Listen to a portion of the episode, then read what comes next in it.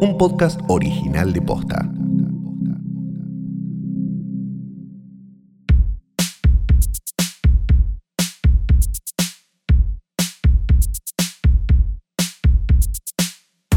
Buenos días, buenas tardes, buenas noches o lo que sea que coincida con el momento en que le diste play a esto que no es una cosa más que un nuevo episodio del mejor, más grande y único podcast del mundo. Ya no es más de cine, es del mundo.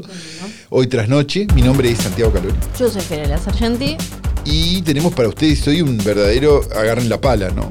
Creo yo. O sea, Eh. this is agarrar la pala, Eh, sí, porque eh, mucho, mucha cosa. hay, eh, sí, eh, hay, hay un montón. Y hay, coyu- hay mucha coyuntura Hay coyuntura que- de todo tipo, sí. Sí, sí, mucha de esa que se repite y se repite y se repite, ¿no? Eh, tenemos. Eh, y hay nominaciones y cosas Ah. de premios que a los que no les damos mucha bola, Sí, la verdad. los SAG. Están los de la. Eh, ¿Cómo se llaman los de directors? Los DAG, los DAG. No, los- los- los DGA, DGA, DGA, DGA. DGA. los GA, Sí, están los DGA. los GA. Que em, eh, está. ¿Tuviste una CB? No, estoy nombrando un premio.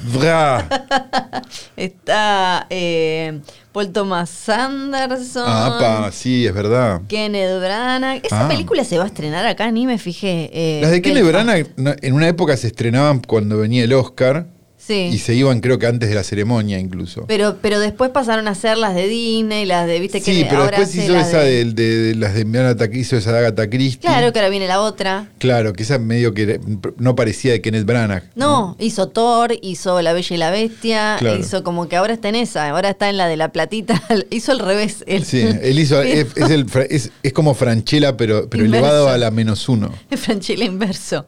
Pero esta Belfast es como su regreso al prestigio, me parece. Ah, entonces va, va, Está va a estar muy bien. Spielberg, eh, Villeneuve, em, Maggie. ¿En la película? En diferentes categorías de, di- de director. Está ¿Qué como- estás hablando? ¿De los premios? Los GA. Dra. Dra. Maggie Gyllenhaal, eh, ¿Qué más? Parece algo que gritarían los peyotes. GA. Tatiana Hueso, Lin Manuel Miranda. Ah.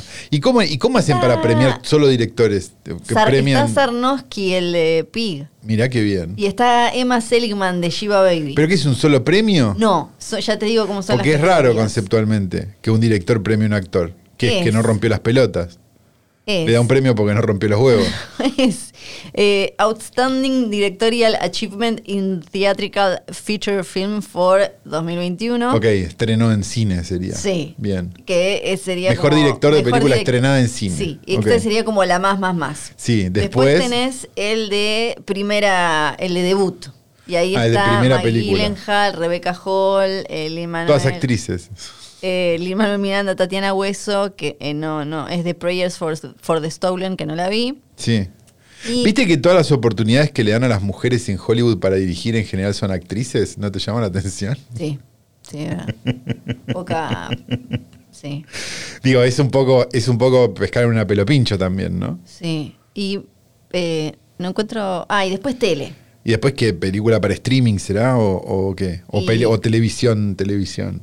Eh, ya te digo, ya te digo la lista completa. Está televisión, televisión, o sea, series y demás. Está bien, pero son seis premios, ¿no? Digo, no creo que... No, a ver, uno, dos, tres, eh, cuatro, cinco, seis, siete, ocho, nueve, porque meten documental, pu- propaganda, publicidad, eh, programa infantil, reality, de Medio- variedad. es medio Martín Fierro en lo que estás pla- eh, con una película, ¿no? Sí. Es como medio... eh, para las- para que- Deportes. porque es medio revelación. ¿no? Eh, que publicidad le daba a Martín Sí. Fierro en una época. Que se lo daba todos los años a Quilmes, no sabemos por qué. Y claro, siempre, y porque tenían que hacer eso Supongo como que era el que ponía, García, el que ponía la guita, ¿no?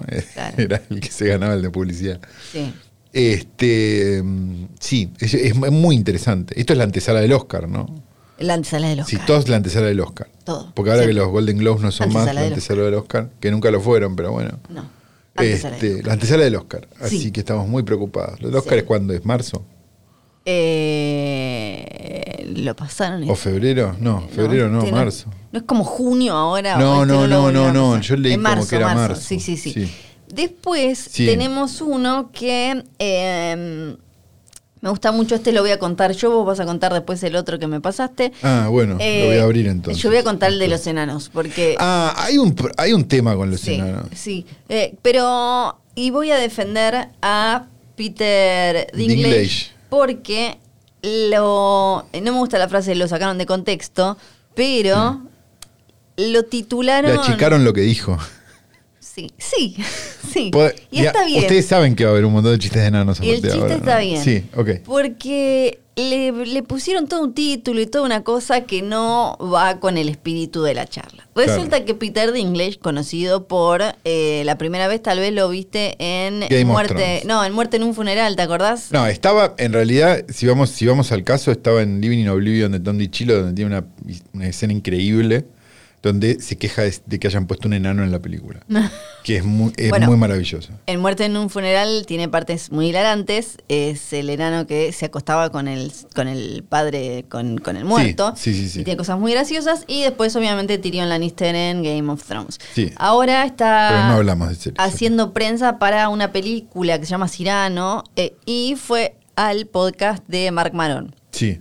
¿Dónde habló más Mark Maron que él? ¿O, o habló él? Probablemente, probablemente. Sí, probablemente. Eh, la cuestión es que él eh, estaban, no sé cómo, no me acuerdo cómo ahora sale el tema como de, de, de la, corre- la corrección política o y eso, y eh, que se venía Blancanieves, y él dice, la, la verdad lo que me pareció ridículo, dice, y creo que ahí vos vas a coincidir, pero en el, claro, si Calo ve el título, dicen, ah, no sé qué, la guita. pero lo que dijo él fue, fue interesante porque él dijo que le pareció truchísimo cómo Disney se autopuso una medalla eh, palmadita y beso y abrazo por haber puesto, por haber seleccionado a una Blancanieves de raíces latinas, pero después pone a los enanos cuasi mágicos y son en, tipo los enanos cuasi mágicos. ¿Está bien, pero los enanos son de ascendencia latina? Claro, por eso, lo que dice él es como, eh, eh, in- como que for- fuerzan un progresismo eh, en eso y lo venden como, ah, miren, esta es nuestra Blancanieves progresista,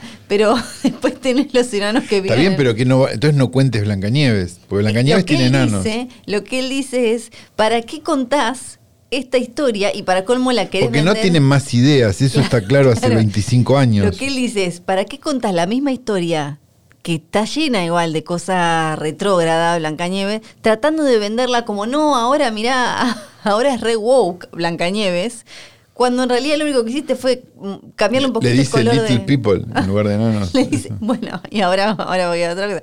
Entonces él dice, la verdad me parece una pelotudez porque eh, le- le pu- pusiste a la, a la chica latina para decirle a los latinos, miren, qué sé yo, pero después todo lo demás sigue siendo no, eh, sigue siendo con la, sigue teniendo la misma bajada. Nosotros seguimos siendo como eh, los enanos, dice él, como eh, seres mágicos que, que en este caso no son mágicos mágicos, pero son como ta ta ta ta. Son Es de lo mismo que se quejaba en, en Living in Oblivion, que porque aparecía en una escena de un Sí. sueño y decía, ah, ¿qué? Hay un enano, pues, es un sueño, entonces tiene que haber un enano, decía el chabón. Y tenía razón. Ahora, la realidad Sí. también, y esto puede sonar muy antipático, pero no lo es de ninguna manera, es que sí, obvio, el cine es un arte visual. Y hay determinadas cosas que están más, digo, que tienen que ser de una determinada manera. O sea, por ejemplo, vamos al punto, Franchella Enano, Sí, ¿es una apropiación cultural? Sí, sí, porque ese papel lo debería haber hecho un enano sí. y le tendrían que haber puesto la cara de Franchella. Claro, sí, sí, ok, sí. Sí, sí, sí. de acuerdo. O lo tendría que haber hecho un enano y no que no sea Franchella. Claro, sí. Claro, de acuerdo. Este, mm, ahora, la pregunta es, si vos haces una comedia romántica, ¿sí? Sí, Donde el galán es un enano, sí. es extraño. Va a pasar a ser, va a, pasar a ser más una comedia que una romántica.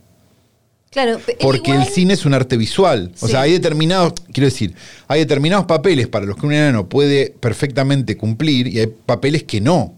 Sí. Digamos, porque lo que uno está empezando a ver ahora con, con, digamos, con todo este movi- digamos, con todo este movimiento muy meritorio y muy útil y muy un montón de cosas para un montón de cosas y para otras. Bueno, ya lo dijimos, digamos, Sí. vienen a, a tratar de cancelar una película que tiene casi 100 años. Este lo que termina pasando es que hay como un hay como una suspensión de la incredulidad doble.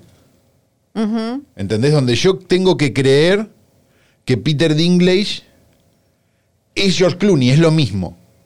Y no es verdad. No, no, no. Lo que él. él Es- igual- Ese es el punto, digo. Ahí hay- Sí. digo, que se ve en un montón de, de- de- de otras minorías que se quejan de lo mismo. Y llega un punto donde decís, bueno, pero no te. O sea, digamos, en un hay papeles para determinada gente, digo, hay papeles para determinadas cosas. Digo, es así, digamos. Y si bien estaría bueno que no sean todos lindos, porque con eso estamos todos de acuerdo. Sí. También hay un punto donde hay cosas que no se pueden forzar tanto.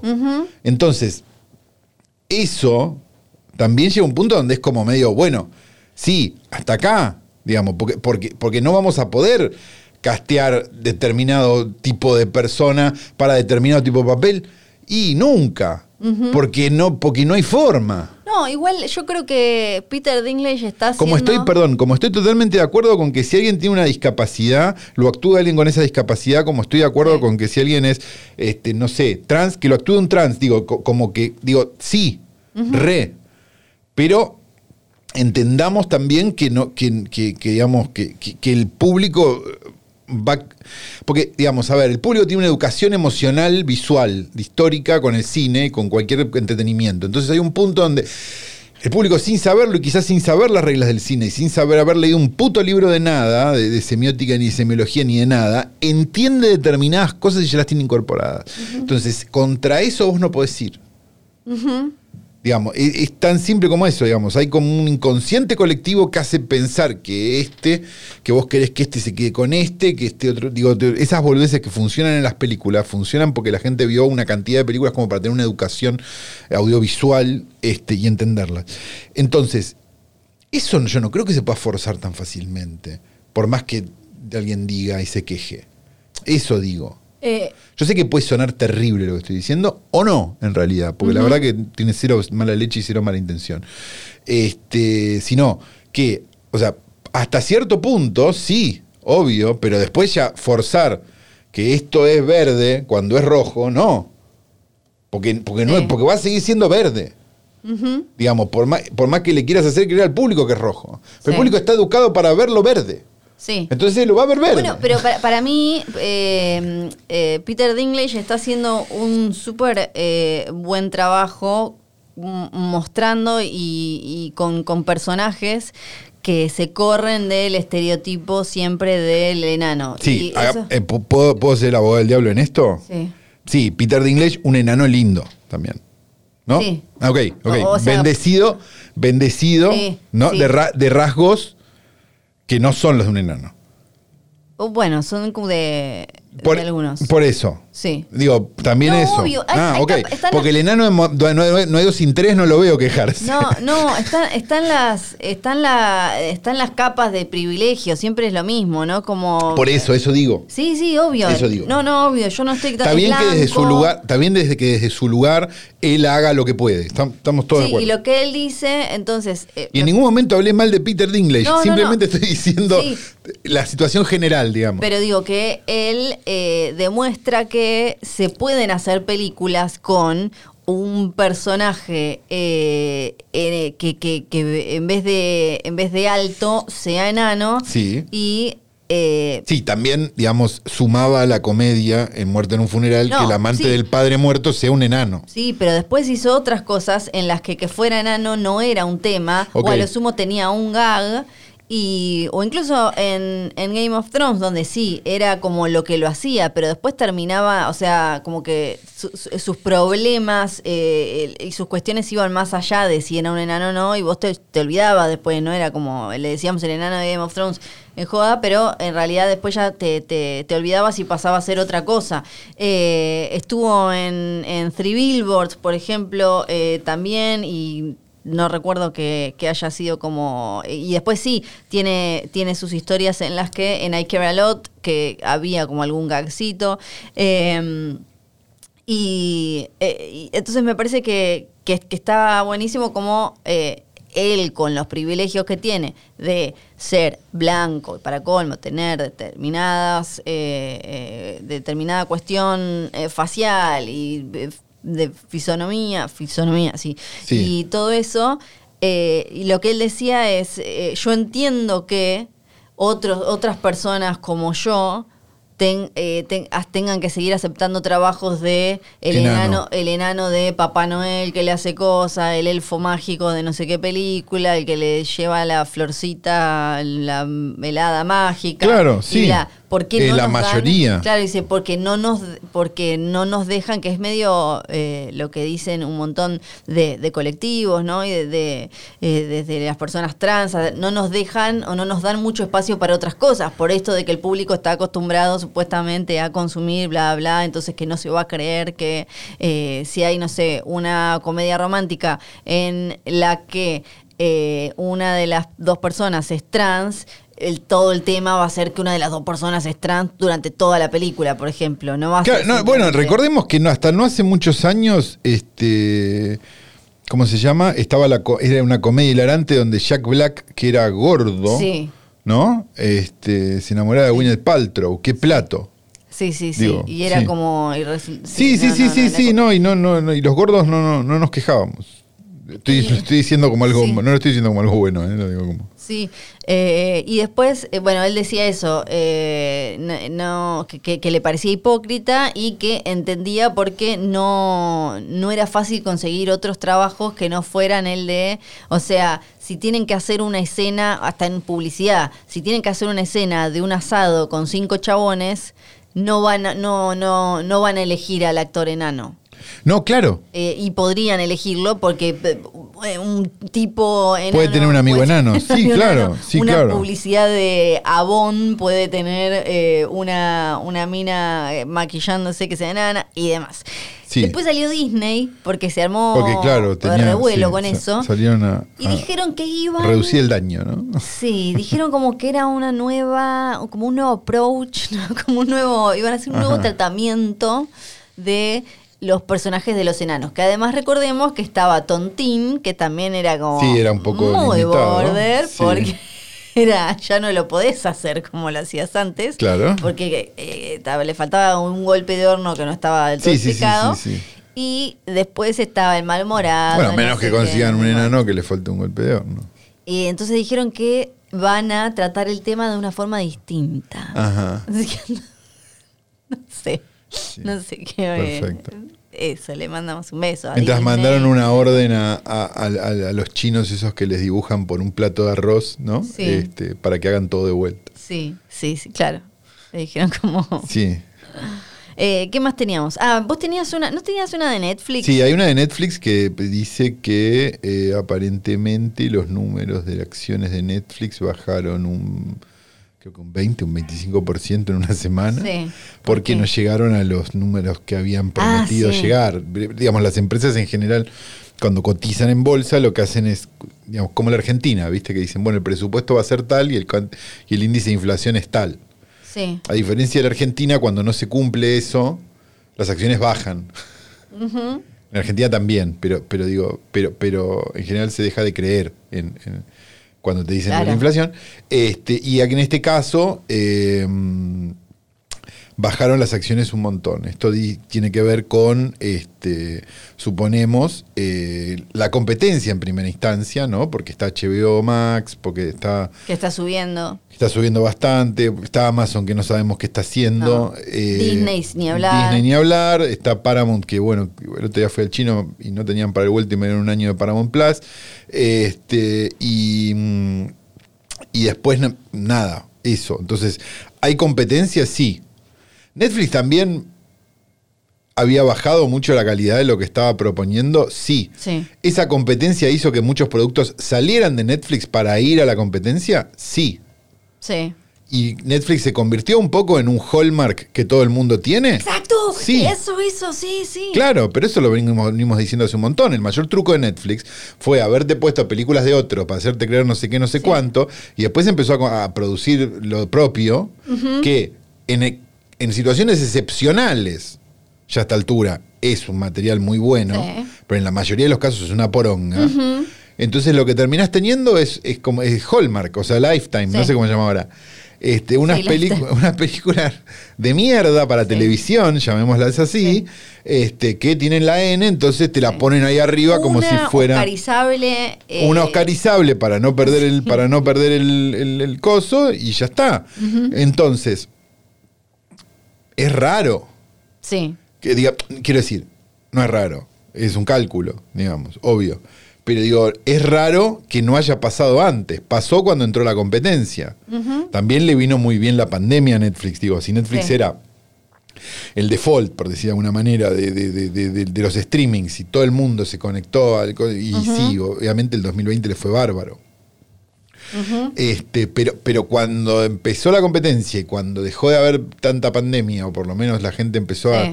a poder elegir otros productos que no fueran a estar encerrados en la casa y prenderle una vela al, al caño que entra por Santa Teresita para que no se caigan los. por las toninas, digo, para que no se caigan la, este, la conexión a internet. Y empezó a ser distinta la cosa. Y para mí ahí es donde, donde evidentemente digo, hemos visto un montón de historias. Digo, yo lo, lo- lo dije acá, creo, lo dije no sé dónde, pero lo he dicho varias veces, que veamos cuánto tiempo dura Netflix, porque nosotros estamos convencidos de que Netflix es la panacea y hemos visto millones de panaceas pasar. Sí. O sea, yo hace, no sé, a ver, déjame hacer la cuenta, pero digo, hace 15 años, el tema de conversación era Tila Tequila, la persona que más amigos tiene en MySpace. ¿Te acordás de MySpace? ¿Te acordás de Tila Sí. Tequila? ¿Te acordás de algo de todo eso? No, es verdad. Bueno, perfecto. Lo mismo puede pasar con, digo, todo el mundo hacía chistes de Tom de MySpace. Si yo digo, le digo Tom de MySpace a alguien que hoy tiene 25 años, Ni siquiera yo no me acuerdo, soy entiende una lo que estoy diciendo. Entonces, hay un punto donde las cosas pasan. Y de esa forma Netflix también puede pasar y se puede convertir, puede haber otro, y ese otro también desaparecer, y ese otro también desaparecer. Como, como pasó con Blockbuster, como pasó con montones de cadenas enormes que parecían inmortales y que no sé qué y no sé cuánto, y un día para el otro, chau chicos, nos vimos en Disney. Sí. Sí. Entonces, no digamos, o sea, no, no creamos que una empresa que en cuánto tiempo, digo, porque de verdad, ¿cuánto hace que Net, fuera de la parte donde alquilaban DVDs en Estados Unidos? No, fueron desde 2012, 11. Por eso, Sí. 10 años. Sí. Ujú. 10 años. O sea, una empresa de 10 años es una empresa joven. O sea, digo, pensá en términos Sí. de. Pensá si tu papá tiene una, una casa de repuestos. ¿Cuánto tiempo hace que está? Sí. Bueno, entonces, tomémoslo con calma, digo. Bajó la, Bajaron las acciones y sí, puede pasar, ¿eh? Y puede pasar que bajen más. Y puede pasar que desaparezca. Sí. Porque el modelo de negocio es raro, conceptualmente. Porque el modelo de negocio se jugaron en un momento a que sea por la data y no por la ganancia, porque digo, eso también es cierto. La posibilidad de que vos puedas con una cuenta de Netflix darle Netflix a cinco amigos, no es que son boludos. No, es claro. que lo que quieren, lo que Sí. vale es la data. Sí, sí, sí, sí. Bueno, entonces, lo mismo pasa con Amazon, lo mismo pasa con, con cualquier servicio de streaming. Este, pero sobre todo Netflix. O sea, el valor real de Netflix es lo que sabe de nosotros. Lo mismo que Google. ¿Por qué Google te da todo gratis? Sí. Google te da todo gratis porque lo que quiere es que saber quién sos y qué haces. Claro, claro. Facebook, lo mismo, digo, cualquier cosa, nada es gratis en Internet. Bueno, entonces, todo ese concepto, bien, uno acepta, porque te chupa un huevo que sepan que te gusta Godzilla, entonces no, no- no es grave. Pero de todas maneras, este, es algo que, que- que- que- que deberíamos eh, tipo, entender, digamos, y que ellos quizás en esa apuesta de la metadata, por decirlo de alguna manera, del, del- de, ¿cómo se llama? Tiene un nombre técnico que ahora no me acuerdo, que no es metadata, es el... Big Data. La Big Data, exacto. eh, hicieron una apuesta muy grande. Obviamente más Big Data que Facebook nadie va a tener, nunca. No. Bueno, Ya está. Sí, ya está. meta. Entonces, ese valor intrínseco de, de- de la Big Data de, de Netflix al lado del, del valor de la, del- del- la Big Data de Facebook con todas sus empresas. Y no sé, negro. Sí. Ni hablar de, ni hablar de Microsoft, digo, si es por eso. Entonces, yo no sé cuál es la apuesta. La apuesta a hacer buenas películas seguro que no es. No, y creo que em, hay algo desde cómo eh, me parece que hay, un aporte Quizás eh, alguien tiene ejemplos que, que, que lo que contrasten con esto que voy a decir y eh, bienvenidos sean.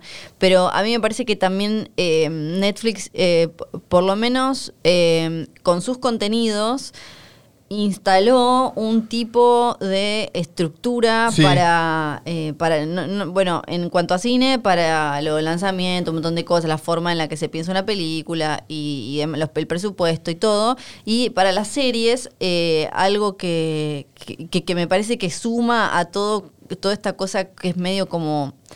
Eh, estaba tratando de buscar una palabra más eh, estupidizante Sí. que es esto de las mitades de temporada, o sea que las temporadas no son una temporada. Vos no hace mucho que no estás viendo hecho algo, de, de No, no, pero ha hecho una cosa más perversa todavía Ujú. Netflix, que es agarrar algo de dos horas y cortarlo en cuatro capítulos. ¿Es Sí. una película? Sí. ¿Cuál Sí, es sí. la mala palabra de que eso sea una película? Sí, y Te después pasa dicen mucho como- con los True Crime, que es como Limited Series. Y mirá si son cuatro capítulos de media hora. Es un documental. Le podrían haber sacado 20 minutos y duraba una hora 40. Ujú, Sí. Y los Eh, 20 minutos son el recap del principio, los títulos del final, Y el cliffhanger. el cliffhanger. o sea, Sí. ¿por qué no me lo pones de una hora 40, papi? ¿Qué- Sí. cuál, cuál es? O sea, cuál- yo entiendo que el algoritmo debe leer no sé qué verga, porque tampoco es que le están pegando tanto. Este, pero, pero, pero es ridículo. Sí, O sea, es absolutamente ridículo que se niegue algo que es una película. sí. Y a, a mí me pasa con eh, la- las series que no, no blanquea el tema de ahora te saco la... eh, en general no blanquea antes. Esta es la primera mitad, después de, no sé, a fin de año va a venir la Sí. segunda. Te dice, esta es una temporada. Sí. Y muchas veces no, no es que ni siquiera Claro, la termina en una parte mitad de temporada. Y termina y no se resuelve el conflicto. Y creo que es súper interesante para analizar cómo, qué, qué significa, eh, y esto también eh, aplica para, para cine, sobre todo en épocas de, de franquicias y bla, bla, bla, eh, qué significa como cerrar un, un arco, ¿no? Sí, claro. argumental y, y cómo podés hacerlo dejando una semilla para algo más, pero con eso cerrado, a diferencia de dejarlo tipo, eh, ¿cuál era? Eh, Dallas, que era a ver si le habían Sí, disparado a... ¿A quién mató a JR? Sí, Sí. o, o Dinastía, que se iban todos a un casamiento, no me acuerdo si en Marruecos o Sí. dónde, lo tomaban terroristas y morían los que habían ren- los que no renovaban temporadas, se morían. Sí, Eh, eh, lo que pasa es que, a ver, de vuelta, eso debería estar tipificado como defraudaciones y estafas. O sea, porque vos, incluso, y, y esto yendo al punto de, de las películas de Marvel que no terminan nunca, ¿no? Digo, si es por eso.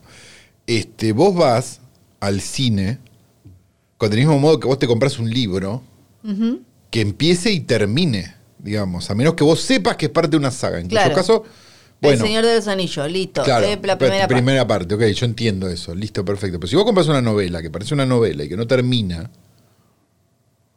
te están estafando. Sí, Digamos, si vos tuviste que ver 20, ¿cuántas eran? 22 películas de Marvel para que llegue el final, sí. estafaron 22 veces. O sea, no es tipo, ah, bueno, qué diver.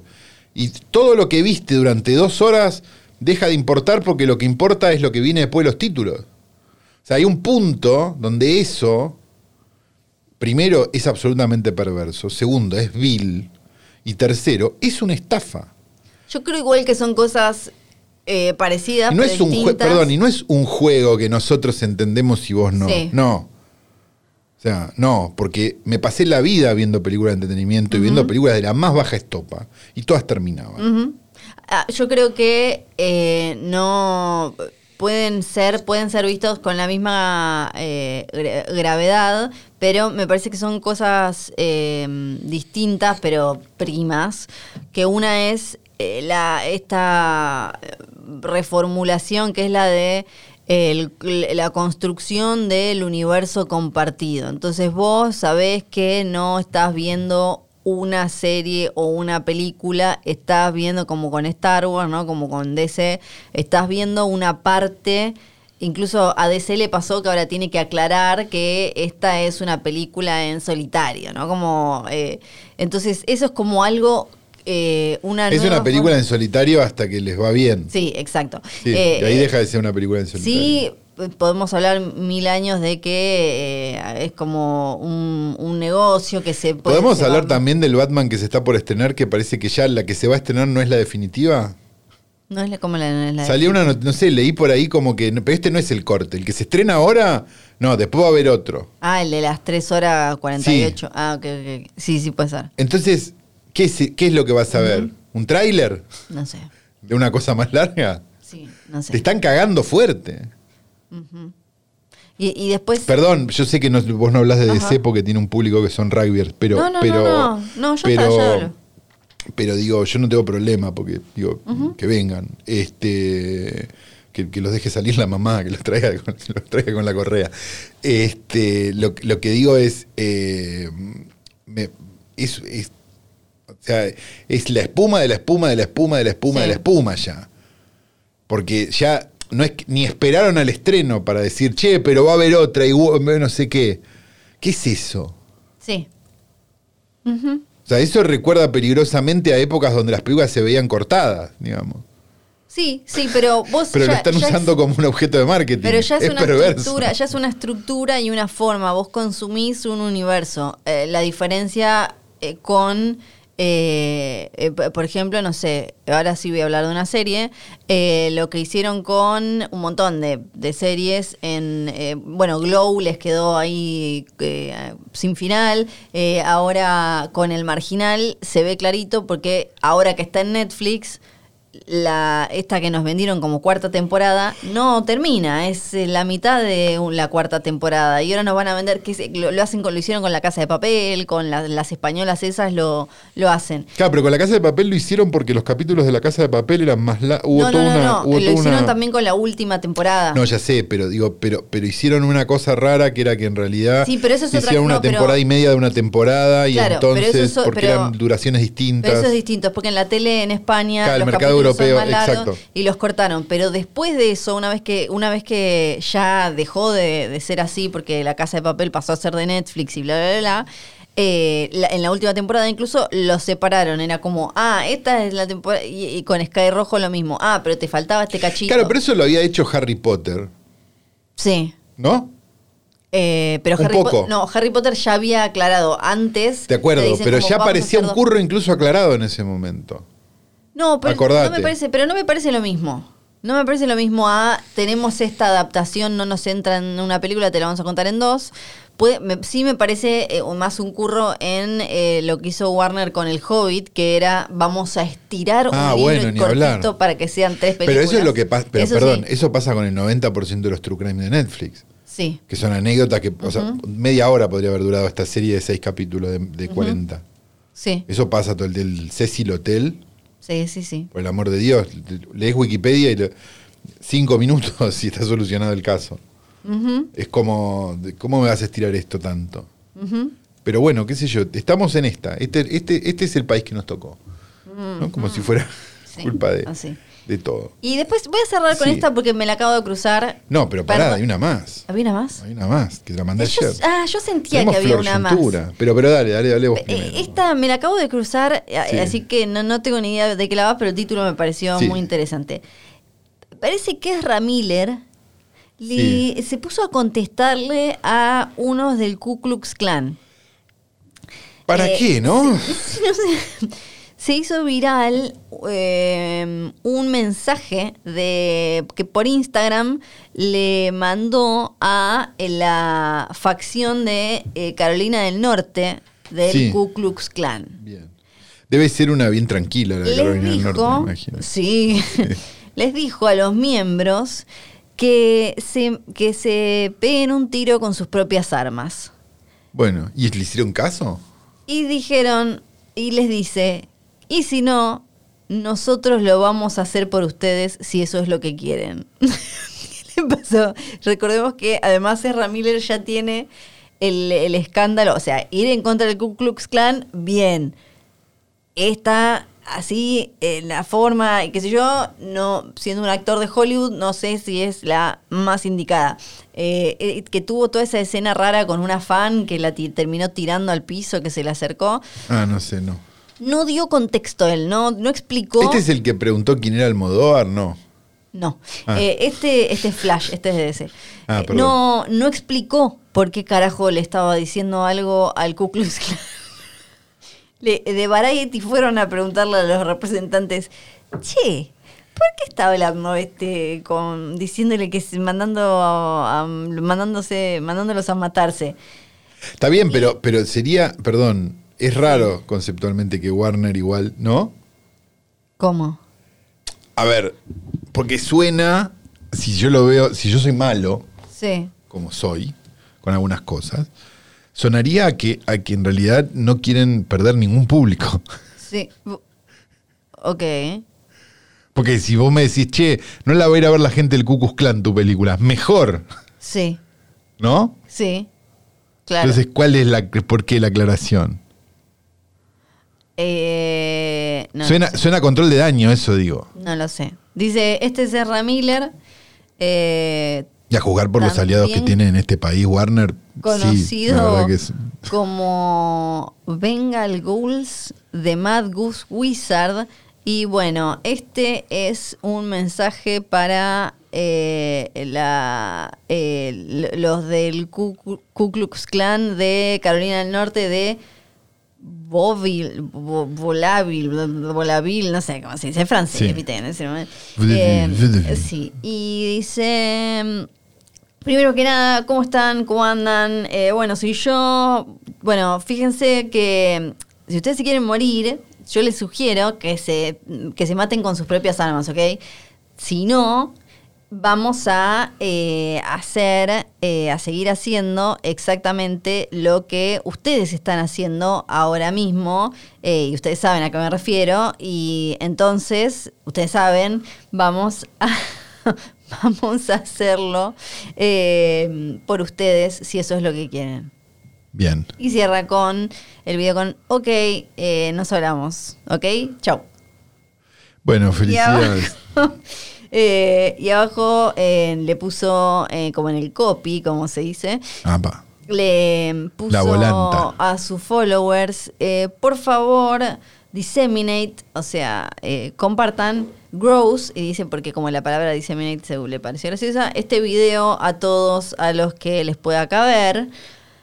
Eh, y dijo, esto no es una joda, eh, aunque yo me reconozco como un payaso, por favor, eh, confíen en mí y tómenme en serio. eh, vamos, vamos a salvar algunas vidas ahora, ¿ok, babies?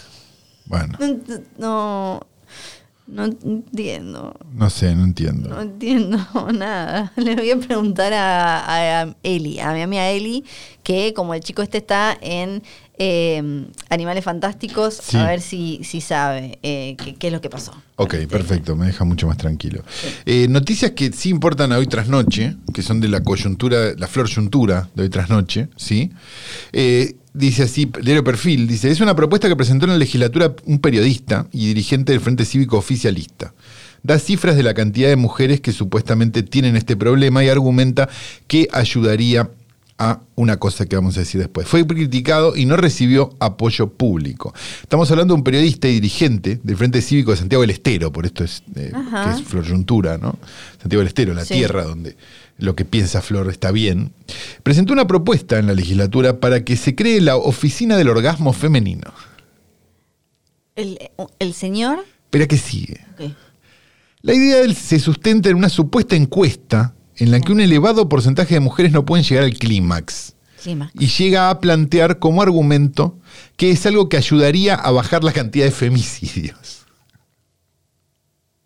Eh, o sea, orgasmos. Va- Vamos a hacer el Yo, chart. si, si vos querés que, digamos, esto yo lo puedo, yo lo puedo abrir, digamos, y puedo, puedo meterme en su mente y pensar lo que está pensando. Sí. Digamos, y si estas andan menos nerviosas, capaz no hay que matarla. Da la sensación. Ah, como si los hombres. Claro. Estamos hablando de. el hombre hace todo bien. En Santiago del. Estero el hombre hace todo Sí, bien. Todo bien. Sí, ok. Eh, femicidios Sí. se dan en un, no sé, debe ser 10 mil millones por ciento, de siempre eh, hombre, eh, mujer. Sí, mayormente. Eh, digo, heterosis, varón. Sí, sí, sí, ma- sea, mayormente sí, aunque que bueno, Nació varón, na- varón que nació varón. sí, sí, sí, sí, sí. Entonces el chabón no, eh, no sabe Él considera cómo- que si la mujer está bien atendida, Sí. No está, no anda loquita. no anda loquita, entonces no lo molesta al otro y el otro no la tiene que matar. Esto es lo que yo estoy leyendo. Sí. ¿sí? Y es un poco, me parece, lo, lo que este buen hombre quiere decir, sí. Sí, él, digamos, eh, uno no quiere ser lombrosiano porque. Porque bueno, no, Sí, no, no. no. Porque, porque se, se demostró Pero- que la teoría del hombroso no es la correcta, ¿no? Sí. Pero bueno, yo te voy a mostrar una foto. Y tiene. t- tiene No- cara. no vamos a ser lombrosianos, no, pero- Lombrosianos no. Pero tiene cara de hombre que cree que está eh, logrando que una mujer tenga un orgasmo y en realidad es eh, la mujer llorando por dentro de cómo la vida me trajo a este lugar. Exactamente. Así que bueno, le deseamos lo mejor desde acá y esperamos que haya más noticias de este señor porque nos parece hermoso. Dicho esto, pasemos a lo que nos importa, Flor, que son las películas, ¿no? Las películas. Ah, Ah, vimos dos películas. Dos películas que tienen una eh, conexión. Sí, hay una conexión, Que ¿viste? le- seguro el señor eh, las vería, porque es evidentemente un pajero. Un poco sí, eh, pero a la vez, hoy por hoy una película donde hay gente cogiendo es revolucionaria. Sí. Así que desde acá que siga habiendo películas de gente cogiendo. Las dos películas de gente cogiendo que vimos fueron este, dos de directoras mujeres ambas. Ajá, sí, Sí. claro, claro. Una directora es sueca, claro, la otra directora es rusa. Sí, claro, sí, claro. Sí, sí, Sí. Es como una marixa ella. Sí, claro, está claro. poniendo una marixa. Sí, claro. Eh, mm, y eh, una es mejor que la otra. Sí, pero porque son cosas son muy distintas. La gracia Son muy distintas como- pero parecidas. O sea, vos Sí. podrías hacer un doble programa con estas Sí. dos películas y a la vez ver dos cosas distintas y a la vez entender que hay una conexión. Sí, Bien, perfecto. Podríamos empezar por la película que nos gustó menos, quizás. sí, que es como... Que no sabemos ninguno de los dos cuál es, Ajá. pero podemos este, jugárnosla ahora en vivo. La que para bueno, mí- en vivo para mí acá, hay ¿no? una- Ustedes lo escuchan grabado. Pa- para mí hay una que es, eh, a ver cómo decirlo, una es como un alfajorcito de esos que te compras como en alguna casa que hace tortas o algo, eh, probablemente canchera, eh, Sí. en este caso, eh, que tiene como algún toque canchero medio moderno, pero es riquísimo, está buenísimo. Y el otro es un alfajor que te compras quizás en la estación de tren porque te olvidaste de no llegaste a comer y te compraste uno de los Jorgitos que te sacan ahí. Sí, el- yo no estoy. A a ver. Son menos que los Jorgitos. Es No, no, el Jorgito, perdón, el Jorgito, el, el mini Jorgito. Es muy delicioso. El de dulce de leche, Sí. por el amor de Dios. Es muy delicioso. Lo tendrían que vender con la coquita, ya el combo bajón Ay, lo tendrían sí. que hacer los kioscos Sí. directamente. Bueno, Bueno, uno más abajo, uno más abajo. eh, bueno, sí, ponen un turimar. Sí, ahí está, ok. ahí está, ahí está, ahí está. Uno Eh, medio no, seco. no, no sé cuál es para vos el turimar. Ese es el problema. Para mí el Turimar, Sí, es. no me acuerdo el título, para. Ah, entonces ya sé cuál es. The Scary of 60 Ah, estamos de acuerdo, sí, Sí, era estamos de obvio que acuerdo. vamos a estar de acuerdo. No, estamos de acuerdo. Sí, sí, sí, sí, sí. Eh, a ver, me parece igual. Sí. Las dos películas que vimos son The Scary of 61st, ¿no? Sí. De Dasha Nekrasova, directora rusa, y vimos Pleasure también, de Niña Taiberg. ¿sí? Niña se escribe, pero en realidad se escribe ninja, que me parece espectacular que en Suecia eh, existe el nombre ninja. Sí. Y Pero dejando de lado beso, eso. eh, a todos los que se pongan a buscar Pleasure, es, es una linda aventura. Una linda aventura. Sí. Bueno, el punto es el siguiente. Para mí, The Scary of 56, of 61st, hace un montón de cosas bien y una mal. Que eso, eso es el primer problema que tiene. O sea, para mí la película es interesante visualmente, es una película filmada en Sí. 16 milímetros, lo cual es Sí. como le da esa, eh, como ese halo de, de irrealidad ya a esta altura que le da el fílmico a las cosas. Este, me parece que el planteo, o sea, hace una serie de planteos en los primeros dos actos que son bastante volados, Sí. Pero que si se pudieran sostener en el tercer acto, sería una de las mejores películas del año. Sí. Desgraciadamente esos planteos volados del primer y segundo, primero sobre todo y un poco el segundo acto, no se condicen con lo que termina pasando en el tercero, que es medio, pasa a ser casi un giallo honorario en el sentido de caro del giallo, que es, y no sé, pasan un montón de cosas y un montón de colores, You have been watching Deep Red, ¿no? Digamos. sí. Eh, entonces, eso le juega en contra.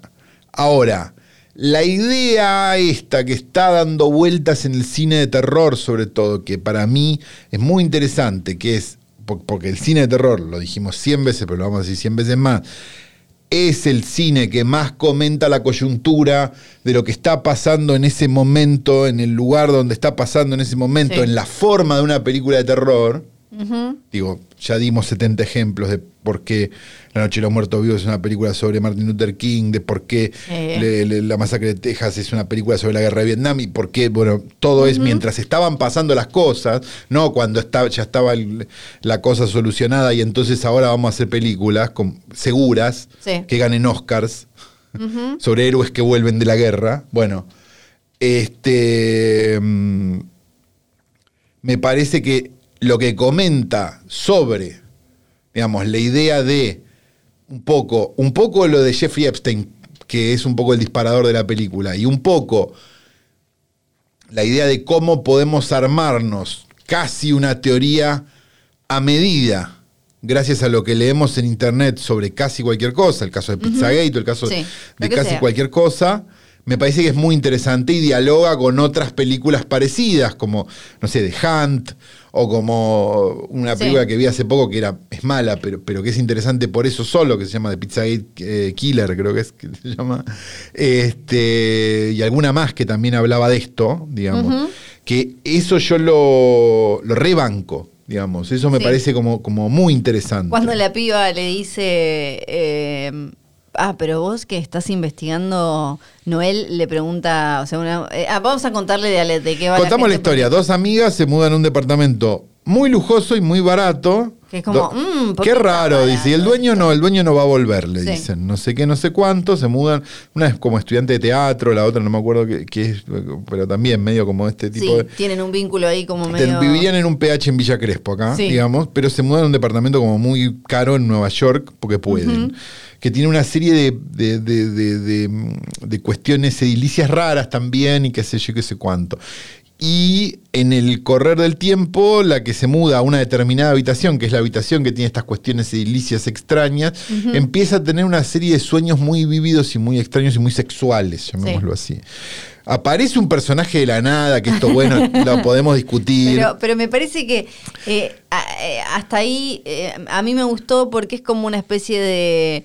em, como un mini exploitation. Es y- el ente. sí. Hasta ahí no, hay, hay- hay algo como medio de, de lente, Y, digamos. y hay- y hay como una tradición en cierta eh, en cierta parte del cine de terror de estos personajes que aparecen de la nada Sí. y tienen que ver con el a ver, aceptamos que mágicamente que, en cualquier película de terror no haya señal de celular. Ya está. Sí, y después Listo, y y no siempre, siempre hay uno que toca el timbre y dice como "Ah, acá me- que yo soy uno que siente fantasma. Sí, que- exacto. eh, como eso. Bueno. Que acá es algo así y tienen eh, un momento, eh, un diálogo. eh, hay una que, que empieza, una, una empieza a sufrir más como estos Exacto. ataques. Esta suerte de posesión, podríamos Sí. decir, Ujú. sexual, ¿no? Sexual. Una posesión sexual, sí. Por eso Sí. digo el ente. De como Una película infilmable. de, de violación y de Exacto. violencia y demás. Y la otra eh, empieza una relación con la piba que esta que llega, que dice como, no, yo estoy investigo. Que es una medio tinfoil hat, llamémoslo así, Sí, ¿no? Como unos sí. personajes que investigan en internet, Claro. que tienen como el, como decimos con mis amigos, el. PhD en la Universidad de Telegram. Sí, Sí. y, le, y en, eh, en una conversación, eh, cuando se Vale también para los que están en la jodita de la cripto, ¿no? Y no leyeron nada que no venga a un grupo de Telegram. Le dice, eh, ah, que vos trabajás, sos investigadora, sos periodista, creo que le pregunta, y ella le dice, no, no, solo me gusta mucho el bardo político. Una, claro, como que lo, lo que le gusta es tipo como la Reddit, mierda. claro, sí, Reddit, Claro, 4chan, lo que- claro. a, mí, me, a mí me encanta. No, no, No, no, no, de acuerdo, pero, No te- eso no te, pero eso no te da No, yo no, no, no un- un, abrazo. PhD en nada. No, no. y yo no abrazo, me divierte mucho leerla y consumir eso, no lo abrazo. ¿No algún escribiste día, ninguna teoría nunca? ¿No, no No. participaste en un foro con, con otro No. nombre, con el nombre de Renzo Partuzza, por ejemplo? No, algún día quizás eh, me encuentren y termine abrazando alguna de esas teorías y el día de mañana estoy acá diciendo que Sí, en sí, sí, realidad eh, los pájaros no existen y todo La eso. pampa no existe, pero eso la ya- pampa pero eso no es cierto. Y, y demás cuestiones. Y mm, bueno, y me, me gustó como esas, eh, esas gotitas como de sátira social que, que Claro, tiene. pero, pero a la vez no, no, no llega a ser una sátira social, porque No, porque no, no, no, llega a ser cómico, gotitas. digamos, Sí. ¿viste? Es como, está dentro de la trama, y, y eso hace que la apuesta de lo que vaya a pasar sea mucho más grande después. Sí. Porque si vos lo tirás como, a ver, vos no tenés una obligación menor de cumplir en un tercer acto si lo que vos planteaste lo planteaste en tono de comedia. Porque, bueno, el personaje está re loco, no importa. ¿Entendés? Sí. Pero si vos lo, si vos lo planteás como, como no, bueno, esto es verdad. Y todo, y ponemos música, ponemos un cinte grave Sí. atrás. eh, es complicado. Y eso me parece que, que- que- que le juega en contra a la película. A pesar de que no estamos diciendo que no la vayan a ver. Porque me parece que justamente sí, dentro del delirio que es la película, es una película tan rara que la tenés que ver. O sea, es, una- e- e- es de las que hay que ver porque, porque, porque se salen totalmente la norma. O sea, entonces llega un punto donde lo que se sale totalmente de la norma no es ni bueno ni malo. Es extrañísimo. Entonces hay que verlo. Como se ve, como vas a un museo y ves un cuadro de uno que pintó todo un color y vos decís, ¿por qué está esto acá? Y para que vos te preguntes eso probablemente. Sí, Eh, Lo mismo pasa con esta película, me parece a mí, digamos, como que está tan allá sí. que...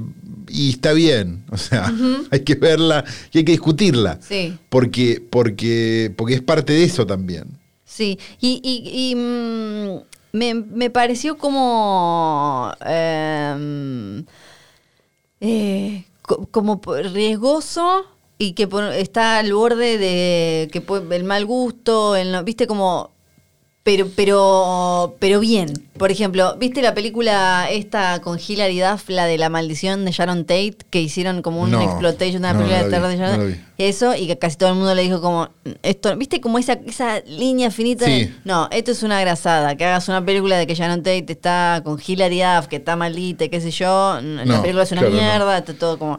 Eh, esta que se mete con un caso que para colmo tiene, o sea, tiene Nada, las víctimas se- vivas. segundos tiene. Sí, tiene las víctimas vivas ahora en su casa y todo, que podría entonces ser como eh, eh, hasta ofensivo.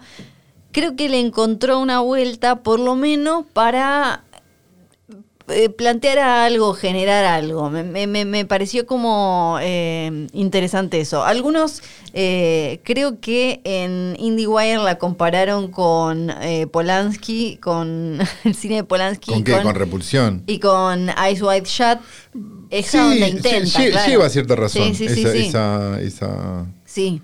Esa comparación, sí. y me, me- A pesar de que venga de IndieWire, ¿no? Sí. Por el peor medio de la historia. y me, te- me terminó como eh, gustando cómo se acerca al tema a pesar de que después no termine aterrizándolo bien. No, no, le cae, digamos, eh, rebota un par de veces en la pista, Sí. ¿no? Cuando, Sí. porque, porque va de alguna manera por la solución más fácil. ¿no? Que es como una psicosis general y que ah, y terminan todos muertos casi o casi. Digamos, eso me, me- me resultó como, bueno, ¿por qué me haces esto? Pero lo otro me pareció interesante. También, digamos, la noción del 16, la noción de que es una película hecha con dos mangos. Es una película Sí. que los planos de la calle están todos robados. Sí, sí. Digamos, que fueron ahí a la- al departamento, al edificio a, hacer, a, a robar los planos. O sea, digo, eso yo lo banco mil. Ujú. Y me, y me dan ganas de ver qué hace después esta directora. Sí, tal cual. tal cual. Porque es como, bueno, tenemos algo acá que, que no terminó de aterrizar, como decís vos, no terminó de aterrizar bien, pero que en otras condiciones quizás, y, una, y también una película muy discutida y muy hablada. Entonces eso, Sí. bien. Sí. O sea, al margen de que haya sido de las dos la que menos nos gustó. Sí, y que eh, eh, personalmente siento que con respecto a lo que decía eh, recién, Eh, no, el límite está en no siento que o esté tratando de la película eh, robar guita de ahí o poner en un lugar choto o incómodo a las víctimas. o No algo. porque ni siquiera lo sabes hasta que la ves. No. En ninguna Sí. sinopsis, o sea, sí, si te pones a leer una review, sí. Pero si vos lees la el- sinopsis sí. de la película, no te enterás de nada. Y de hecho, el dato, cuando aparece el dato, cuando aparece el personaje, aparece el dato, decís, ¿qué? Sí, sí, sí, sí. Que es, es interesante. Exacto, me, me, me gustó que fuera Esperemos como- que la hayan visto antes de escuchar este capítulo. Sí, ya no, está, la película. Eh, ¿no? Eh, eso, me, me pareció que, que- que al final es, es como una buena forma de, de abordar algunos de estos temas y de, de- que, que además eh, acá no lo hablamos tanto. Quizás en algún momento tengamos un espacio en donde lo podemos hablar, pero Quizás. es súper interesante. Sería bueno, ¿no? Estaría muy bien, estaría muy bien. Eh, toda esta cuestión de, de, eh, eh, ok, hay un, mi- un millón de conspiraciones Sí. vinculadas a los mega ultramillonarios y la pedofilia. Sí. Y hay un montón de cosas que son verdad. Seguro. Entonces, eh, ¿cómo? Pero hay un montón de cosas que son fantasías más grandes Claro. que la realidad. y que eso es un garrón porque eh, si le agregás que... Porque un millonario, un mega millonario, ¿no? Sí. O sea, si quiere hacer esta barbaridad, quizás no todos los mega millonarios sean Sí. eso, estamos de acuerdo, pero los que sí lo son, tienen la posibilidad de conseguirse un Jeffrey Epstein Sí. que los lleve a una isla, los deje hacer eso, los traiga de vuelta, y cuando no le sirve más, se suicide, entre comillas, en una celda. Y no hace falta que sean reptilianos. No hace falta que sean reptilianos, bebés. no hace falta que sea en el sótano de una, de una, de una pizzería, no hace falta que, Que haya. coman bebés. Que coman bebés ni que haya niños con la piel transparente debajo del Central Park. Todo eso no hace falta. Porque van a una isla y listo. Claro, claro. Eh, y ahí podemos hablar eh, eh, Sí. de Jean Benet Ramsey y de un montón de otras Exactamente. cosas. Si, si tan solo Si tuviéramos tan solo un tuviéramos un espacio. espacio. La otra película. La otra película se llama Pleasure. Para mí, yo ahora voy a hacer como vos. Sí. Esta, si me acuerdo, me lo voy a anotar ya. Sí, ser armate una- un- es armar un, un- un- un text edit, no es tan complicado. Va a ser una de mis películas Sí, favoritas. yo ya la año. tengo en la lista. Ah, bien, ya ya tengo en la lista. Bueno, estoy diciendo. Ya, ya estoy diciendo. Ya no se puede hacer burla. ¿no? Me parece igual. No tiene tampoco. gracia. Porque el problema de la burla no es la burla, el problema es que no tiene gracia. No, para mí sí tiene gracia, pero me parece que eh, ya si uno hace la burla así, creo que está estigmatizando según lo- lo- los eh, lentes de hoy. Me parece. No lo sé. La ¿Por película qué? se llama Pleasure, es del año pasado. Está dirigida por Niña Tyberg, Tyberg, Sí, supongo. Ninja. le vamos a decir, porque, Sí. porque si te llamas Ninja, te vamos a decir Ninja. Claro. Este, una directora sueca, nacida en 1984 en la ciudad de Göteborg. ¿Sí? Bueno, sí. Bien. Si ya lo dice, le creo. Este, que aparentemente viene de un corto que había hecho hace unos años. O sea, es como es su primera película, tiene un montón de cortos antes, Ajá. y esta es su primera película. Creo que The Scary of 50, 61st también es el caso, perdón, ¿eh? Pero no, no de un corto, sino de este, un montón de, eh, de directoras. Sí, sí. Tenía un, tenía un. Es la primera película también. Digo, aclaremos. Eso es algo que hacemos mucho acá noche tras noche. El punto es que es la historia de una chica este, que se hace llamar Bella Cherry, ¿sí? que llega a Los Ángeles, sueca, que llega a Los Ángeles con ganas de convertirse en la próxima gran actriz porno del, este, del mundo, básicamente. Y empieza a hacer, digamos, todas las cosas que, digamos, los pasos por los cuales pasa una actriz porno para convertirse en la última, eh, digamos, como en, en- en la nueva Sasha Grey, digamos, llamémoslo así, Sí. o en la nueva lo que sea. Este, mm, lo que tiene, me parece interesante la película, y creo que vamos a estar de acuerdo, A ver. es que en realidad es esta historia, digamos, es la historia, es una historia que se repite por miles, digamos, y que hemos visto ya en otros, la hemos visto en, en documentales, tipo Sí. en Hot Girls Wanted, digo, lo hemos visto en, por ahí, digamos, y los, y los que hemos leído sobre porno un montón, sabemos más o menos cómo es la cosa, digamos, pero contada me parece desde un female gaze, ¿no? Sí, total. Que eso Ujú. Me parece que es lo revolucionario y lo interesante. O sea, la forma en la que está contado lo que está contado. Porque lo que está contado lo sabemos, digamos. ¿no? Todo, todo el mundo sabe que una actriz porno, digamos, la carrera de una actriz porno va, es como un, es como un degradé de cosas que va aceptando hacer. Sí. Digamos, primero hace esto, después, primero saca una foto, después con una chica, después con un tipo, después este, entrega más parte del cuerpo, después más tipos, después, ¿no? Digo, Sí. después sadomasoquismo, después, digo, eh, es medio como un, como un, una cosa, ¿sí?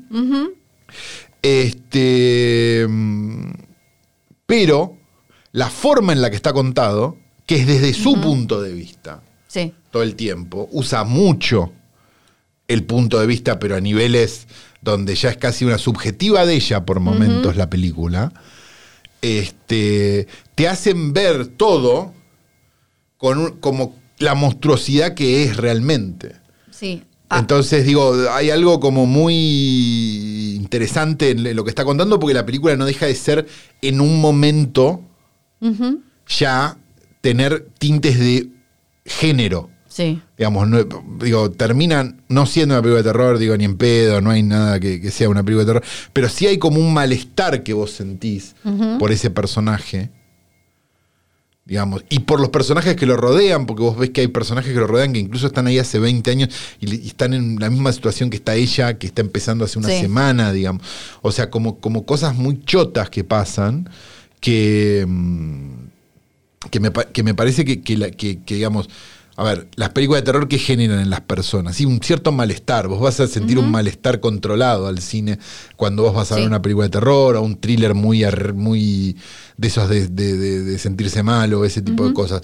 Y esta película lo hace. Sin serlo, digamos, siendo simplemente un, un drama, digamos, o una Sí. película de, Pero- de personaje. A, a mí me. mm, Lo que más me gustó es que esta historia, como, como decías, poco la vimos mil veces, Sí. pero de otra manera completamente distinta que hace bueno, la vimos con hombres en, en, en Boogie Nights, Sí. digamos, y es por eso. Sí, pero siempre de, de otra manera que incluso en las biopics de, mm, de Coso... eh, ay, Linda Lovelace. sí, gracias. No le quería decir garganta profunda y me quedé Sí, sí, no, está bien, está bien, está bien. Linda Lovelace. Eh, incluso en, eh, por ejemplo, en las biopics que de alguna manera como, claro, no se podían jugar, además como eran mainstream con actrices, que sé Claro, yo, exacto. no se podían jugar del todo. Acá que nos metan, o sea, la cantidad de pijas que vemos. Exacto. Bueno, pero tiene algo muy como- interesante la película que es que castea un montón de actores y actrices porno, ¿no? Sí. Para poder lograr determinadas cosas que no se podrían lograr con Sí. actores convencionales. Y esos actores porno están bien en sus papeles. Sí, Entonces sí, hay algo como, como, como súper interesante de, de- de- de- de todo lo que de todo lo que pasa. Y, que, y, y me gusta también que la protagonista, nosotros la estamos siguiendo todo el tiempo y, y en esto que vos decís, eh, de que es casi una subjetiva, nosotros entendemos también que ella no es como en otras historias o cuentos, es como llegó con un sueño y bueno, se equivocó y la... No, ella es, es como un personaje, como un humano cualquiera, choto con sus mierdas, o sea, no es una pobre santa que, mirá, no, no, no es que la corrompe eh, esto, lo que le hace a la otra, y, eh, sí, son, tienen que ver con... no, hay eh, una voluntad de ella de estar ahí. Exacto. Eso está de- claro, digamos, y que está justificado para, para el afuera, digamos, con la idea de soy sueca, los suecos son muy aburridos. Sí. Que puede ser que sí sea su, su motor de motivación, digamos, porque sí. Que después ella lo usa para yo soy sueca, soy distinta, soy especial. Exacto. Como ella es astuta, no es como, no está, no, no está mar- no está enmarcada ella o limitada a ser eh, o una zorra que, eh, que pilla, que anda agarcando gente, ni una santa pobrecita que la pervirtió el mercado. Y no, después- sus dudas son las dudas Ah. de alguien que está entrando en un determinado negocio y que ese determinado negocio le ofrece determinadas cosas que ella no Sí. sabe si tiene que aceptar o no. Sí. Esto sería lo que pasa. Y después, O sea, obvio que por. Vamos, vamos al punto, Sí. digo, obvio que por una Sasha Grey hay dos mil Linda Lovelace. sí. Eso está claro, digamos. Alguien que entre, digo, cualquiera que haya leído los libros de Sasha Grey, digo, o haya entendido su historia, digamos, que es súper interesante. Digamos, lo que vos ves es que es alguien que entró totalmente despierta a un negocio, Lo entendió perfectamente de entrada. Hizo lo que se le cantó el orto y se fue cuando se tenía que ir. Y se convirtió en una celebridad. Algo que no le pasa al 99,9% de las actrices porno. Pero si vos entrás con una determinada cabeza a un lugar, probablemente ese lugar, por más choto que sea, como lo muestra esta película y como seguramente lo es, digo, no, no, no te dañe. Sí. O te dañe lo menos posible, digamos, te dañe una cantidad de cosas aceptable que vos entiendas que te está dañando, digamos, que me parece que es lo que pasó con Sasha Grey. Pero por una Sasha Grey, Sí. hay 10.000 Linda Lovelace. Que Sí, si no sí. saben la historia de Linda Lovelace, les recomendamos nuevamente que lean The Other Hollywood, que está en español, del ex McNeil, que Sí. creo que se llama El Otro Hollywood en la traducción española. Y lean, si quieren deprimirse un domingo a la tarde, el capítulo de Linda Lovelace. Sí.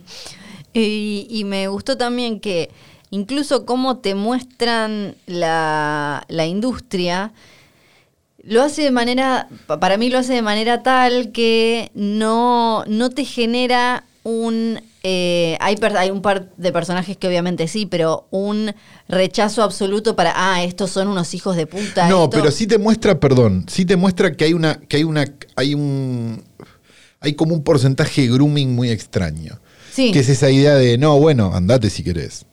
Pero, Sí. no digo, hay algo, hay una presión. Sí, pero a lo, a lo que yo iba era que... eh, o no sé de qué personaje estás hablando. No, eh, hablo como en general porque mu- muchas veces lo que hacen estas cosas, eh, este tipo de historias es mostrarte como, ah, mirá, son unos maltratadores hijos de puta, Sí. pero no es que está mal eh, consumir porno, lo que está mal es esta gente mala que hace todo horrendo. Y acá, eh, como algunos personajes son claramente o eh, practican eh, grooming eh, y un montón de truquitos así psicológicos para, para explotar gente, pero después otros no es tan así, pero igual la situación Es chota. es una verga. Sí. En- me quedó el- sí, bueno, Sí, bueno. es una... Sí, sí, sí. porque Quizás no fue el porque término. es más. muy difícil que no lo sea, porque Claro. no va a dejar de ser una mina Sí. haciéndose la que está siendo violada y ahí hay solo tipos, porque en la industria trabajan casi todos tipos, eh, porque qué sé yo, la mina que con la que hace la escena de estar atada y todo eso. Sí. eh, en esa en particular, con la que, gracias a la que ella después se empieza a animar a hacer ¿no? cosas más zarpadas. No, ahí como que. No, lo que te das cuenta, lo que te das cuenta, y por eso digo lo del Sí. female gaze, decía al principio, porque lo Sí, que te das sí. cuenta es que cuando muchas veces dependen de una mujer, incluso si la escena es mucho peor, si lo pensás, Sí, o no, no sé, digo, va, va en cada uno, digamos, ¿no? La escena que filma, digamos, de, de- de estar atada y que la caguen a palos, digamos, dos pibes. versus la de los dos pibes, es mucho menos violenta, es mucho más, y hay un montón de gente conteniéndola mucho más en esa Sí. escena. Que la agüita, que sosteniéndola, que Exacto, después que, no sé cuánto. en Sí. la otra escena, donde hay claramente una situación Sí. como de grooming. Entonces es como. Sí. Es interesante. Sí, y a la vez en la otra escena también es interesante como los tipos se apagan en el momento en que se apaga la cámara y pasan a ser gente como totalmente normal. Sí. A pesar de que, bueno, después pasa lo que pasa, digo. Pero, pero, pero. Y cuando se prende la cámara son esos monstruos, digamos. Entonces hay como. Hay como una cosa extraña. Eh, eh, Es es súper interesante para, para, para poder hablar de, de- de un montón de, de- cosas y de subgéneros y de cosas que tiene Sí. el porno, digamos, Sí, que, sí, y- que por momentos decís, viste, porque, a ver, el acercamiento que, que uno tiene al porno es, qué sé yo, consumirlo cada tanto, no sé, digo, lo que sea, digo, cu- cualquiera sea tu, Sí. tu, tu, tu, tu- tu- tu- tus ganas, digamos, pero, pero, pero no, pero, y sobre todo la encuesta de Pornhub de fin de año, digamos, donde Sí. vos, donde todos nos sorprendemos que en el sur de Estados Unidos todo el mundo busca stepsister, ¿no? O stepdaughter, digamos, ¿no? Hijastra y hermanastra. Entonces, eso es porque hay un mercado y eso es porque hay una hay algo que no está resuelto, digamos. Entonces, Claro. si esa si eso es lo que termina pasando, digamos, nos reímos de Santiago del Estero, pero pero Sí. Este es digo las cosas suceden porque hay una por- porque hay un mercado que las consume, digamos, si tuviera un loco que hiciera películas porno de hijastra y nadie lo viera. Sí, No pasaría y, nada. eh, me parece. no estoy defendiendo que existan, estoy No, no, no. diciendo que es una realidad. Me parece que funciona para eh, re- replantear, o sea, por lo menos para pensar nuestro consumo eh, de porno, como por un lado, cuando uno consume, por ejemplo, Pornhub y eso, que, que vos decís como eh, pensarlos como trabaja, pensarla sobre todo eh, a ellas como trabajadoras, pero pará, hay muchas cosas amateur, entonces le están cagando el laburo a un montón de gente que está tratando de hacer de esto una industria en serio. eh, y después en Hay cualquier muchas cosas lado- profesionales que parecen amateurs también. Claro, Digo, eso también terminó pasando. Sí, pero- Digamos, hubo un momento donde el- hubo un momento del porno, a principios de los 90 sobre todo, donde, donde había una cosa como muy estilizada y muy extraña, las películas de Andrew Blake, digo, que pasaban en mansiones y el foco blando y no sé qué, y, y una serie de cosas, y una historia, digamos, y de las películas de, de- de Michael Nin, digo, no sé, que eran como, que tenían escenarios virtuales, no sé, había como cosas raras que pasaban en el porno, que eran más parecidas a, a cosas tipo Café Flesh, digo, de los 80, Sí. 70. Y después apareció una persona que fue la que inventó todo, que fue John Stagliano. Digamos, John Stagliano inventa el gonzo. Y a partir de ahí se dan cuenta que se pueden ir de viaje a, a Chechenia con, con, con Rocco Siffredi, cogerse todo lo que camina y volver. Y ahí es donde, y eso, sumado al internet, genera que lo que antes eran películas pasen a ser escenas. Entonces, eso es, eh, digamos, hay una degradación de la narrativa del porno, sí. Sí. Hay una degradación de la calidad del porno, sí. Pero hoy por hoy, lo que vos ves en, en Pornhub o en cualquier lado que vos consumas, digamos, lo que terminás viendo son escenas. Sí. O sea, no ves películas. Antes Claro. las películas pasaba algo. Pero no nos había- era chota, igual la, la línea narrativa también era, uy, se me rompió la heladera, estamos de acuerdo. Pero había una línea narrativa. Digamos, hoy es, bueno, listo, bueno, a ver, cojan, digamos, Sí. ese, ese meme. Sí, y, pero eh, la, la cuestión es para mí es que no nos solemos preguntar, bueno, este porno que yo estoy viendo, esta gente, o sea, no- nos horrorizamos al ver estas películas, pero después, o la historia de Linda Lovelace, Sí. Pero después cuando vamos a consumir porno no nos preguntamos, no nos no chequeamos, no nos fijamos a ver cómo No, bajo claro, qué, bajo no. qué condiciones se hizo, Hizo, sí. y toda esa cosa. Eh, eso me pareció interesante, porque otra vez, no es que en el caso de, de ella, que hasta hace chistes de, ¿cómo es que se llama? Ella se pone Cherry, no me acuerdo cuánto Cherry. Bella Cherry. Bella Cherry. Eh, eh, cuando ella hasta hace el chiste de me violó mi papá, entonces estoy acá, como que ella Sí. es más, eh, como decíamos antes, una Sasha Grey. Una Sasha Grey, claro, sí. ella no, no es que terminó ahí o la empujó el marido o lo que sea, pero eh, te- es, es como eh, importante en esos casos eh, prestar, igual es siempre, siempre, siempre se termina la misma conversación con respecto a estas cosas de, de consumo sexual, erótico y bla, que es muy difícil tener toda la historia, ¿no? No, obvio. Y uno debería tratar de, de actuar de la, de la manera más distinta a una asociación de madres preocupadas. Sí, claro. Eso es muy importante también. Sí, Porque la- lo, digamos, estamos viviendo en una época Sí. donde por determinadas cosas muy loables y muy dignas de ser apoyadas, también estamos empezando a vivir en una época de un puritanismo total. sí. De, Y eso no ayudó nunca. O sea, busquen la historia y vean que eso no ayudó nunca. Sí, Porque prohibir o decir tal cosa no, o, o no sé qué o no sé cuánto, fuera, dentro del marco de la ley, por supuesto, Sí. estamos hablando, ¿no? Eso que quede claro de sí, entrada. sí, obvio. este, nunca ayudó. Y siempre empoderó a gente que cuando tuvo el poder decidió mal. Sí, sí, es como en la- el porno de ella atada colgando y, y eso. Eh, que, que, y todos eso, todo ese tipo de juegos Sí. o, o para consumir desde... Estamos grabando igual, no cuentes el sábado de la noche. O para, eh, o para practicarlo. Eh, Es un quilombo, vamos a decirlo, es un quilombo. Es un quilombo. Es un quilombo. Hay cinco personas la- teniéndola. Sí, eh, sí, es un quilombo. ¿Cómo, cómo se llama el, el coso japonés? Pero creo que ese es con cintas. ¿no? No, es el shibari. El shibari. Eh, eso, claro. Me compré una mochila de esas que te agarran por dos lados y hice, Y hice hice- ese chiste. Por favor. Y uno, claro, como que con, con lentes, con determinados lentes de hoy, uno puede decir como, ah, pero eso, porque los juegos estos de dominación, al final, siempre es que lo que hacen es alimentar eh, la... Y quizá esas dos personas adultas les cabe eso. Exacto. Y quizás a esa mina le cabe estar colgando como unas Exacto. sogas y que le... Y le esas den la personas conocen sus límites y saben perfectamente hasta dónde y hasta dónde no. Exacto. Entonces no seamos la Asociación de Madre de Familia, Sí, porque la Asociación de Madre de Familia siempre estuvo equivocada.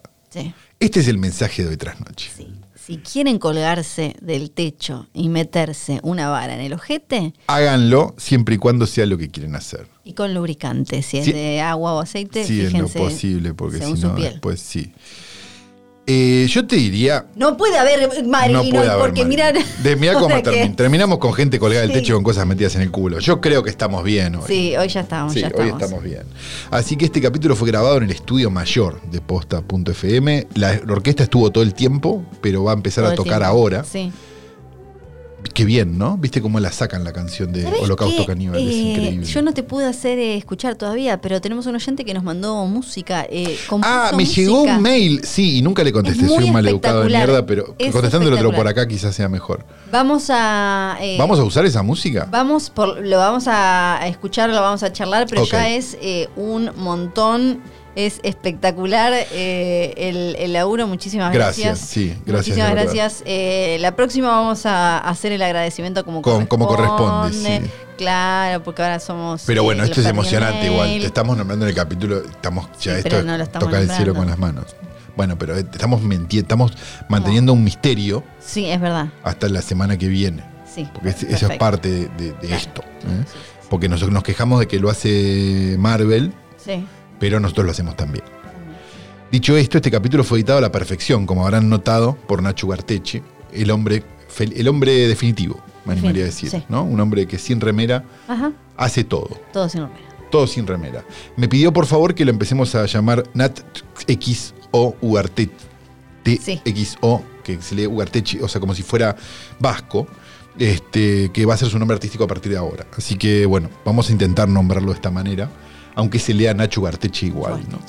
Tenemos que decir Bebe Sanso, Bebe Sanso. porque es nuestro comodín, es nuestro, es nuestro padrino, es nuestro todo. Sí. Es la persona que de los medios que más queremos, de verdad, Claro lo sí. digo. Este, también tenemos que decir Johnny, Nico, Nico y John, porque Nico, es Nico parte de nuestra, nuestro folclore, es parte de nuestra historia. Y tenemos que decir. Arroba firme junto al pueblo. Ah. Manden su me martes. Sí. Manden su me martes. Arroba firme Por junto al pueblo. Hay un contenido, pero que no te la puedes creer. Y Space uno Muy- un no. nivel- No, un nivel están como No, muy. no, están, llegando a cosas que realmente no puedo creer. Ahora, yo, yo no quiero decir nada, pero eh, Calo Shibari, bueno, Sí. no, ya ahí hay unas puertas. No, no, no, ya sé. Ya hay una- Pero es porque me compré un uno de esos bolsitos de la bicicleta que te, te queda no agarrado para que no se no te mueva. digamos, no les digamos. Pero Y ya sé que me van a Todos hacer. los jueves, Me Space van a colgar un techo como Sasha Grey, ya sé. Eh, todos los jueves Space en 1 y tras noche lo pueden escuchar en su plataforma de podcast amiga y lo pueden ver en el canal de Space, eh, en- lo ponen en YouTube ahí, Ah. nos ven, estamos iluminados. Estamos, ri- pero estamos Y hay con unos de verdad graf graciosos. chetísimos primero, chetísimos y segundo muy facheros. Sí, gracias a la gente de Gato Audiovisual Sí, y de. Marto que hacen un Marto, laburo. Los grafs de Marto, por Sí, favor. no se pueden creer y bueno, como eh, también eh, ya saben. Y la gente, sí, de Gato Audiovisual que son un amor de gente. Sí, la verdad que nos han aceptado suspender 400 grabaciones porque hubo contactos estrechos de todo tipo. Sí, y no nos dieron COVID. No, no, ellos no nos dieron COVID. No, ellos no nos Casi nos dan COVID, Casi, pero, pero pero, no. no. nos dieron. Así nos que dieron. lo seguimos teniendo en nuestra más alta estima. Y Silvana y, Y Karina. Karina, De la chica RSS, RD, las chicas eh, Cómo se lucen. Por favor. Eh, dicho todo esto, nos despedimos hasta la semana que viene con esto que hemos dado en llamar hoy tras noche. Mi nombre es Santiago Calori. Yo soy Fiorella Sargent.